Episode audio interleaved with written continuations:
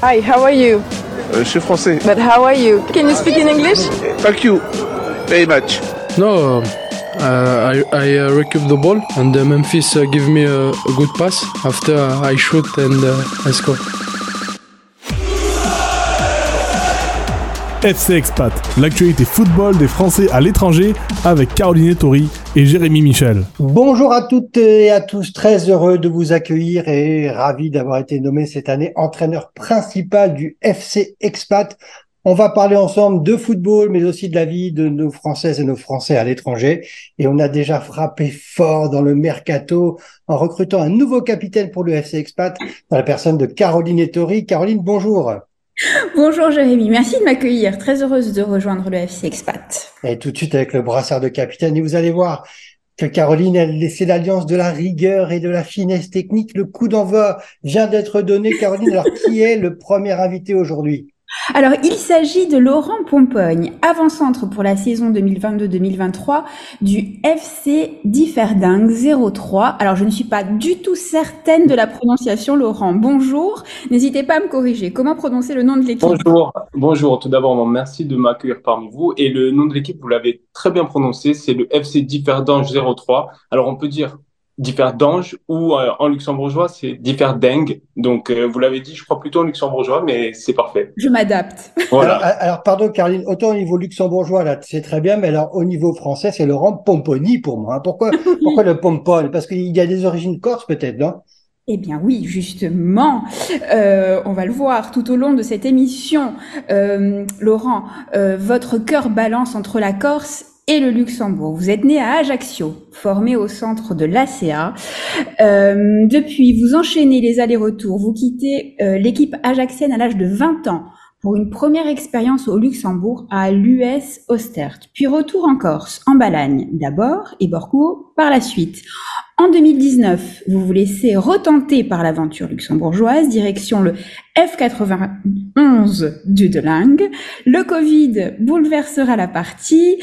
On vous retrouve à la CA après la pandémie, mais l'appel de l'ailleurs est trop fort. Vous êtes de retour en janvier 2022 au FC Progress Niederkorn avant d'intégrer l'effectif du FC Diederding 03 pour cette saison. Ouf Je précise que vous avez fini cinquième du championnat qui compte 16 équipes et que vous avez remporté la Coupe du Luxembourg en vous offrant un but en finale. Alors, quelle sensation pour conclure cette saison Le sentiment du devoir accompli?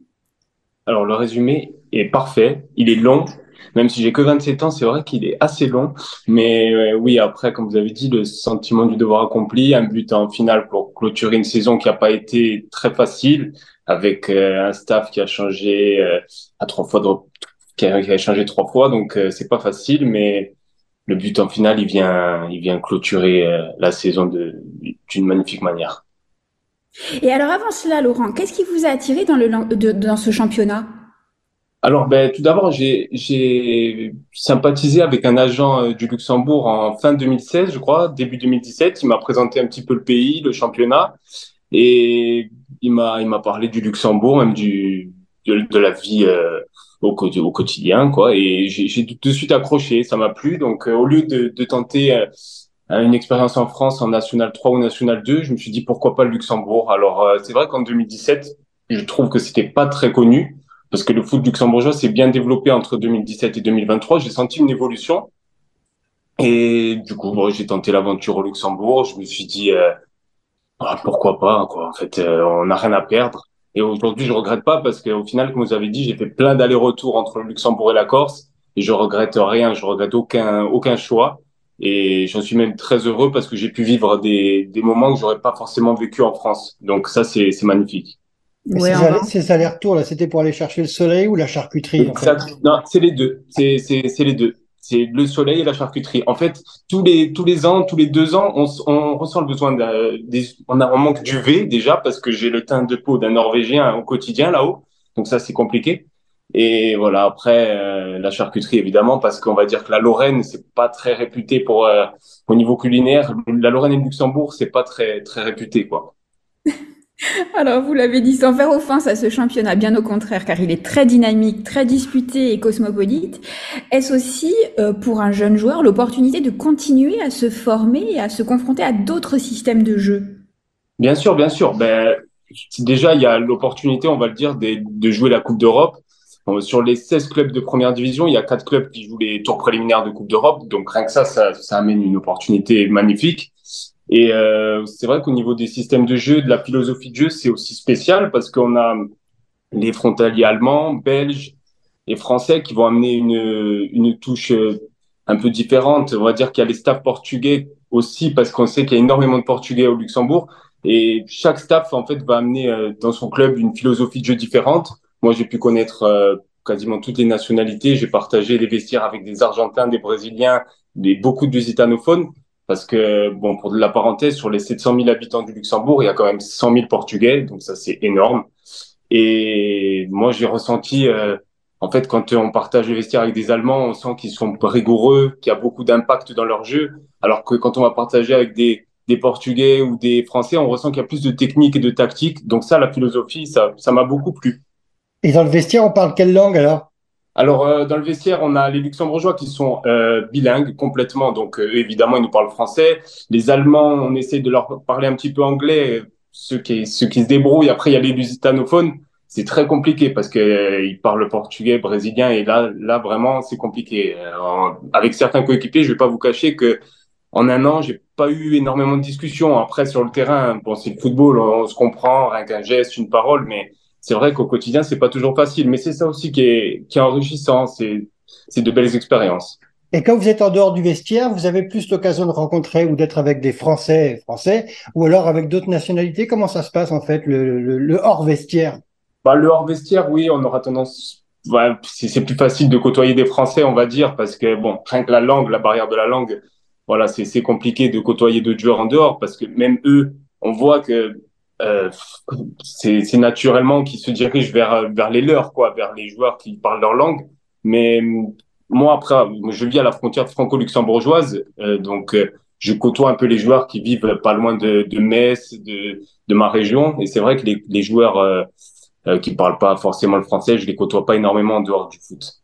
Et euh, vous êtes sur la, fron- la frontière franco-luxembourgeoise, mais est-ce que vous êtes invité parfois à des festivités organisées par les associations françaises au Luxembourg ou même par l'ambassade Je pense euh, euh, au 14 juillet, au Beaujolais Nouveau, on parlait de bouffe tout à l'heure, ou alors à la Galette des Rois? Est-ce qu'il y a des, des, des liens comme ça quand même avec euh, consulat, ambassade et, et français du Euh, Luxembourg auxquels vous êtes Honnêtement, il y a, je ressens pas trop ça. Après, euh, pour, pour faire un aparté, j'ai, j'ai ma compagne qui travaille, elle, au Luxembourg dans une entreprise, dans une banque. Et là, là, c'est vrai qu'on ressent un petit peu plus l'aspect, euh, les Français se regroupent entre eux pour faire des événements. Là, c'est, complètement différent. Mais c'est vrai que le foot, je ressens que c'est à part à ce niveau-là. On n'a pas tellement d'événements. On est un peu décroché, en fait. Pas de la société, mais c'est vrai qu'on se sent un peu décroché. On est, on- les seuls événements vraiment auxquels on participe, c'est entre nous, dans le vestiaire. On, on se fait des petites soirées. De temps en temps, une fois par mois, on va se faire une soirée euh, chez un sponsor ou ça, c'est vrai. Mais sinon, on- pas tellement. Et vous auriez envie d'être plus impliqué dans la vie des, des Français du Luxembourg ou finalement, non, comme ça, c'est très bien. Et... Non, plus impliqué, oui, pour faire des connaissances déjà, parce que c'est pas facile quand on arrive dans une région comme ça, et surtout quand on change de club, il faut se refaire euh, des, des, pas forcément des amis, mais se refaire des proches, se refaire un petit cercle de potes dans le, dans la région, quoi. Donc euh, oui, à ce niveau-là, c'est vrai que pouvoir faire des activités entre Français euh, au Luxembourg, ça peut être intéressant. Bon, vous allez monter l'association des Corses du Luxembourg alors. Ben, ils sont très peu. Moi, j'en avais rencontré un, c'est devenu mon ami. J'en avais rencontré en 2016 euh, au Luxembourg. Et c'est vrai que dès qu'il y a un Corse, dès qu'on le sait, dès que moi je vois, il y a eu un, un joueur Corse justement qui a joué l'an dernier au Luxembourg. Dès que j'ai appris ça, évidemment, on se regroupe et on directement on, on recrée le lien, quoi. Et alors, vous ne voyez pas, mais Caroline dans Noriette, elle, elle me suit sur une question parce que vous avez parlé de votre compagne qui était dans la banque, etc. Alors, finalement. Laurent, en fait, la vraie question, c'est vous avez ouvert un compte au Luxembourg ou pas? Non, non, non, non. Moi, j'ai pas, je, je suis pas là-dedans. Je suis pas là-dedans, mais c'est vrai qu'il y en a beaucoup qui le font et on parle. Moi, quand c'est vrai que quand on parle en Corse du Luxembourg, Luxembourg, on pose des questions, c'est pas très connu. On parle de de l'aspect financier directement, mais vraiment, c'est vrai que le Luxembourg c'est connu pour ça à la base. Donc, euh, Non, mais merci pour votre franchise. C'était un peu pour vous taquiner. Peut-être une question football, Caroline? Oui, euh, bah, pour conclure en fait, hein, plus, plus, sérieusement, vous avez aujourd'hui 27 ans, 27 ans, pardonnez-moi. Comment envisagez-vous la suite de votre carrière? Alors la suite, euh, c'est un avenir proche assez flou pour le moment. Euh, le Luxembourg, je ne suis pas sûr de prolonger l'aventure, donc euh, j'ai peut-être une opportunité en Corse qui va se dessiner dans les prochains jours. Euh, et je pense que c'est le dernier, c'est le retour et il y aura plus d'aller-retour. C'est vraiment c'est le dernier cette fois-ci. Et donc je vais voir d'ici, je pense, une quinzaine de jours pour pour voir comment ça se dessine quoi. C'est ça qui est intéressant, c'est aussi le retour en France, comment ça se passe une fois qu'on a vécu à l'étranger. Voilà, quand on retourne en France, il y a peut-être aussi des questions administratives ou d'autres petits soucis qui viennent. Ah oui, viennent... Eu... moi j'ai eu des soucis de contrat auparavant par rapport à ça. Euh, par rapport au retour euh, au Luxembourg et même en allant en signant au Luxembourg j'ai eu des problèmes administratifs mais surtout liés au football pas pas par rapport à à l'extra sportif mais liés au football c'est vrai que j'ai eu pas mal de soucis dans le passé mais sinon, après, avec les clubs, euh, souvent, on a, et la Fédération française de football et la Fédération luxembourgeoise, on arrive à s'arranger assez rapidement, mais c'est vrai que c'est pas toujours évident. Très intéressant. On est dans les arrêts de jeu. Moi, j'ai encore une dernière question, euh, Laurent. Euh, Ajaccio, il remonte en Ligue 1 l'année prochaine ou pas? Il remonte en Ligue 1. Je vais me mouiller. J'aurais tendance à dire oui, même si on a une Ligue 2 euh, très relevé, je trouve, avec euh, Saint-Etienne, Bordeaux. Euh, il va y avoir de, de, gros concurrents pour la montée, mais ils peuvent, ils peuvent monter en Ligue 1. Ouais. En tout cas, Laurent Poponi, merci beaucoup. Si jamais, si jamais vraiment, je vous le souhaite pas, mais vous, il vous manque un club, nous vous embauche tout de suite pour le FC Expat. Hein. C'est gentil, il n'y a pas de souci. Mais je veux le brassard. Ah oui, le brassard. Ça, je suis l'entraîneur, mais désolé. Cette année, c'est Caroline. Ah. Mais, mais, mais, mais, on peut en discuter. Euh, bon, euh, peut-être. On fait un concours de jongle. Un concours de jongle où je vous laisserai les coups francs. Okay. Merci Laurent Popoli en tout cas. Merci à Merci Laurent. À très bientôt sur les terrains. Merci. Alors Jérémy, c'est déjà la deuxième mi-temps en direction Barcelone où nous attend Philippe Saman, membre fondateur de l'OM Fan Club Barcelone qui a fêté en février dernier ses trois ans d'existence. Bonjour Philippe et bienvenue dans le FC Expat. Bonjour et merci de me recevoir. Comment est née l'idée de créer ce fan club? Vous ressentiez un manque par rapport à votre club de cœur. Il fallait aussi peut-être créer du lien au sein de la communauté française. Oui, tout à fait. Euh, donc moi, j'habite, j'habite Barcelone depuis plus de 40 ans. Euh, Marseillais à l'origine, on, on, en parlera peut-être tout à l'heure. Euh, et euh, fervent supporter de, de, non seulement de, de, de l'OM, bien sûr de l'OM, mais euh, passionné de foot. Je suis aussi socio du Football Club Barcelone. Donc vous voyez, ça, ça permet d'avoir euh, des, euh, bah chaque week-end une chance de, une chance de gagner, une chance de perdre. Donc euh, des fois quand c'est bingo, c'est les deux matchs qu'on gagne, et, l'inverse aussi quand les quand les deux clubs perdent en même temps, ça, ça peut ça peut arriver. Donc quand la dernière est née, l'aînée avait 12 ans, donc vous imaginez ce que ça peut représenter comme travail pour la maman. Et pour que la maman puisse se, re se reposer le dimanche, tous les matchs avaient lieu à 15 heures, eh bien papa emmenait tous les sept au, au football que ça plaise ou que ça plaise pas, euh, c'était comme ça. Donc là, il y a eu très nettement euh, des gens qui ont adoré euh, moi et qui sont qui sommes devenus fanatiques. Et sur les sept, ben, il y en a euh, deux qui, qui détestent le football et une qui est moyennement moyennement supporter. C'est-à-dire voilà. que voir à travers le football, commencer par l'OM, c'est peut-être pas terrible, c'est peut-être pas une bonne éducation en fait. Hein. Enfin, moi, je dis ça comme ça. Moi, je... Non, je n'ai pas d'accent parisien. Non, je dis ça parce que je le pense. Non, mais c'est, je, je, je, je, comprends que vous ayez envie, hein, que, que, que, je vous fasse envie, mais bon, euh, on, on, peut, on, peut, on, peut, difficilement changer maintenant. Euh, non, c'est super de, de, commencer par l'OM et de finir par l'OM. Euh, donc, comment, pour répondre maintenant, pour revenir à la, question donc sur, ma passion football et ma passion euh, euh l'OM, bah c'est vrai qu'étant ici depuis depuis très longtemps, il y a 40 ans, d'abord, les matchs n'étaient pas, pas transmis à la télévision, à peine à la radio, il fallait prendre son, son, son, son, poste, il n'y avait pas d'internet, il y avait pas. C'était une autre une autre vie. Euh, maintenant, c'est beaucoup plus facile, mais euh, c'est vrai que euh, sur ces dix dernières années ou ces 15 dernières années, je voyais les matchs à la maison et on se réunissait quand il y avait des matchs importants.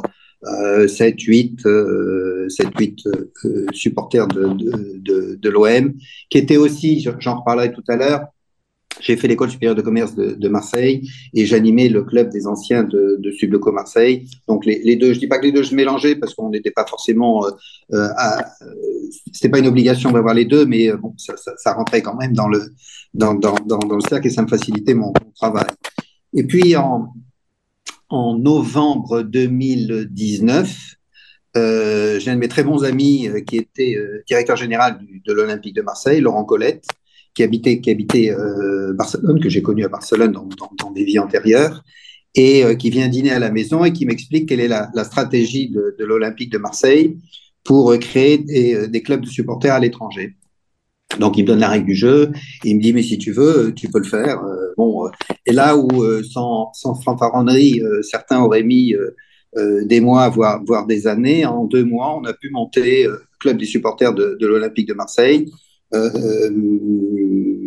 et euh, tout ça aboutit. Donc le, dîner à la maison, c'était en novembre 2019 et euh, mi-février 2020. Euh, Laurent Colette est venu est revenu à, Barcelone comme directeur général du club et on a fait l'inauguration du euh, ce qui s'appelait à l'époque euh, l'OM Nation Barcelone. Après, je sais pas si c'est un intérêt, mais de changer de nom pour des raisons de politique intérieure au club. Euh, voilà, enfin, tout ça, ça passe, ça passe tellement vite que qu'on qu oublie, qu'on oublie tout ça. Mais super a... anticipation quand même, parce que février 2020, c'est grosso modo deux mois avant le Covid. Hein. Non, même pas deux mois. Euh, c'est la veille du Covid, donc on s'est réunis pendant deux matchs, parce que l'objectif du club, c'est de, de, se réunir dans un, dans un local où on retransmet les matchs en langue française. Euh, donc deux, on a pu faire, on a fait deux matchs. Je, dis ça de mémoire. On a fait deux matchs et puis après, effectivement, on n'a pas pu se réunir pendant euh, pendant plusieurs mois. On a recommencé euh, à l'été 2020. On a commencé la nouvelle saison euh, en, août 2020 et patata après un, un, OL OM hum, à haut risque, à haut risque dans tous les sens du terme parce que c'était octobre 2020. Euh, je me suis senti très mal à l'aise euh, comme organisateur parce qu'il fallait prendre les noms, euh, les noms et les numéros de téléphone de tout le monde. Il fallait mettre un masque. Imaginez les, les, la plupart des jeunes qui sont là, euh, bon, venir voir un match de foot avec un masque. Ah, Donc on pas a... évident. Mais ce que, pardon, euh, pardon Philippe, il y a oui, un truc super intéressant que vous avez évoqué au départ, que c'était dans la stratégie de l'OM. Donc finalement, ce, ce, ce, fan club de l'OM, c'est un outil d'influence de l'OM ou de la France, d'ailleurs tout ça, sur la communauté barcelonaise. C'est un peu comme ça aussi que, le club voyait la, chose. Sûrement, sûrement que, et vous avez bien dit voyez, parce qu'il y a eu des changements à l'intérieur du club que bon, il y a eu des côtés positifs et des côtés négatifs. Les côtés, euh, négatifs, c'est que euh, bah, les, les, clubs à l'étranger, les clubs de supporters à l'étranger font plus du tout partie de, de, de la stratégie de l'OM. Aujourd'hui, heureusement qu'on existe et heureusement qu'on n'arrête pas de grandir. Donc on se débrouille et on compte, on compte bon, sur... on, lance un message là, hein, vous pouvez le lancer sur, sur oui. nos ondes. Hein, que oh, l'OM que l'OM club s'occupe aussi de ses, de ses, de ses supporters à l'étranger parce que voilà, vous l'avez dit, c'est un outil d'influence et c'est un outil aussi d'animation de la communauté française sur Barcelone. C'est comme ça que vous, que vous organisez ouais, encore les matchs. Ouais. Tout à fait. Dire, dire qu'aujourd'hui on est, euh, on est 120, 130 euh, de toutes les originaires de toutes les régions françaises. Ça qui est assez, euh, assez extraordinaire avec, avec l'OM, c'est que euh, on est supporter de l'OM, euh, qu'on vienne de Lille, qu'on vienne de, de, de, même de Paris, qu'on vienne de Bretagne. Il y a, il y a, mais si, mais si. Il y a des supporters de l'OM partout dans, dans, partout dans, dans la France et euh, bah ça, ça a grossi de manière exponentielle. Euh, à tel point qu'on a eu quelques problèmes avec le, le, local où on était réunis. Il a fallu qu'on change parce que, parce que le local était devenu trop petit. On a eu quelques problèmes aussi il y a, il y a, il y a trois mois euh, après un match contre le euh, en Coupe de France, après une brillante qualification, on pensait qu'on irait plus loin, mais on n'a pas été beaucoup plus loin. Euh, Je ne vois pas du tout contre quel club. Non, non, Philippe, ce n'est pas la peine de venir me chatouiller. Non, la, la, la, police est arrivée parce qu'on faisait beaucoup de bruit, il y a eu des plaintes des voisins. Enfin bref, on a été deux week-ends sans pouvoir se réunir, pas pour des motifs de de, de, pandémie, mais pour des motifs d'ordre public. Et puis, euh, bon, maintenant, euh, on essaye d'être raisonnable. C'est difficile de, de, de, maîtriser de la passion, c'est difficile de, maîtriser euh, un groupe de, de, 100 personnes qui regardent un match ensemble. Euh, voilà, mais c'est extraordinaire. Caroline, ouais. Oui, il y a, y a un chiffre qui m'a interpellé, c'est 30% de vos membres fans inconditionnels de l'OM sont nés Oui. à l'étranger. Euh, c'est en cela que Marseille, c'est pas pareil. Il n'y a pas de frontières quand on parle de l'Olympique de Marseille? C'est vrai, c'est vrai. Je suis bon. bah, il faut, il faut bien le reconnaître. C'est ce que je disais tout à l'heure. Le, le 30% de nos membres sont, sont, membres- sont, sont, sont nés à l'étranger. Et puis, ce qui, est, ce qui est très important dans cette animation du club qu'on fait, c'est un, la reconnaissance et l'animation du, euh, du, du, du public français euh, qui est, euh, enfin, des Français qui sont, qui sont, à, qui sont à Barcelone. Ils savent qu'il y a euh, tous les matchs, on se réunit. Donc, euh, bah, suivant l'importance du match, suivant l'horaire, suivant le jour, on peut se retrouver euh, dans, un, dans un petit match euh, à un horaire difficile, on peut se retrouver une quinzaine ou une vingtaine. Et pour les matchs euh, plus importants, les classicos ou les matchs contre Lyon, etc., euh, on peut se retrouver euh, 120, 130, ce qui peut poser quelques problèmes d'organisation aussi. Mais bon, ça, c'est le revers de la médaille et il faut faire, il faut faire attention quand même. Et, la, riv- et la- la rivalité entre les clubs est-elle aussi vive quand elle est vécue depuis l'étranger? Alors, euh, je dirais que par, par définition, euh, la majorité de ceux qui viennent, euh, les 90%, 80% de ceux qui viennent sont des supporters de l'Olympique de Marseille, donc euh, où on est triste ensemble, où on est, où on est, où on est euh, euphorique ensemble. Nous accueillons tous les supporters, euh, même ceux des clubs adverses contre, contre lesquels on joue. Là-dessus, j'ai mis un point d'honneur à ce qu'on puisse le faire. à, ce qu'on puisse le faire dès le départ. Quand on joue contre Rennes, ben, on a des Bretons qui viennent. Quand on joue contre, tous les clubs. Et, je vais un peu plus loin. On a des supporters parisiens qui viennent à chaque fois qu'on joue contre le PSG, parce que, disent-ils, il euh, n'y a pas de club du, PSG euh, à, Barcelone. Mais bon, il n'y a, pas d'autres clubs que je sache. Il n'y a pas d'autres clubs de supporters d'un autre club français à, Barcelone. Et puis ils disent, on, est, on est tellement bien reçu, il y a une ambiance tellement extraordinaire qu'on vit le match avec vous et que, bon, euh, malheureusement, euh, si on fait le bilan de, de, de, depuis trois ans, il y, il y, a, plus de victoires parisiennes. Mais, mais je crois que ça, ça, ça va s'inverser là. Il faut. euh, Mais bon, je, je, je, on, est, on est là pour partager une passion, le football. Exactement. Je vous le fais, mais c'est très intéressant. C'est qu'en fait, ce sont des points de rencontre de la France à l'étranger, et c'est ça que j'aime dans ce que vous venez de dire, parce que c'est ce ralliement. C'est effectivement, on regarde un match de football, il y a deux clubs français, mais derrière, c'est toute la communauté qui vit là à Barcelone française qui se retrouve, et ça, je trouve que c'est plutôt un, un, un, bon signal. Et en même temps, sans rentrer dans des secrets, Philippe, mais vous étiez impliqué dans la vie des Français aussi à Barcelone par, euh, vous étiez président de la, la, Chambre de commerce et d'industrie. Donc, euh, il y a Alors, vraiment ce lien d'animation. C'est ça que vous recherchez aussi avec. C'est vrai, vrai, que ça, c'est vrai que ça m'a facilité. J'étais, euh, j'ai été euh, directeur général de la Chambre de commerce française à, à Barcelone pendant 40 ans. J'ai pris ma retraite il y a, il y a, il y a, il y a un an et demi euh, maintenant. Donc, je peux me consacrer beaucoup plus à, à, à l'Olympique de, de, de, au club des supporters de l'Olympique de Marseille. Mais c'est vrai que ça a été euh, plus facile peut-être pour moi euh, à l'époque. D'abord parce qu'on était euh, quatre ou cinq, un noyau de quatre ou cinq durs, et on s'est tous mis à, à dire il faut qu'on il faut qu'on crée ce, ce, ce, club. Et du reste, si vous avez le site de l'Olympique de Marseille, eh bien vous verrez à Barcelone, on est on est on est répertorié. Je sais pas si ça sert beaucoup, mais euh, bon aujourd'hui, ce qui est sûr, c'est que ce qui est très important, c'est la communication euh, sur sur Internet, la communication dans les réseaux pour que les gens sachent qu'à Barcelone, il y, a un, il y a un club des supporters de l'Olympique de Marseille et que s'ils viennent ici, ils peuvent, ils peuvent, voir, ils peuvent voir leur match. J'ai encore une question dans les arrêts de jeu, Philippe. Cette année, un pronostic pour l'OM, c'est quoi? Éviter la relégation?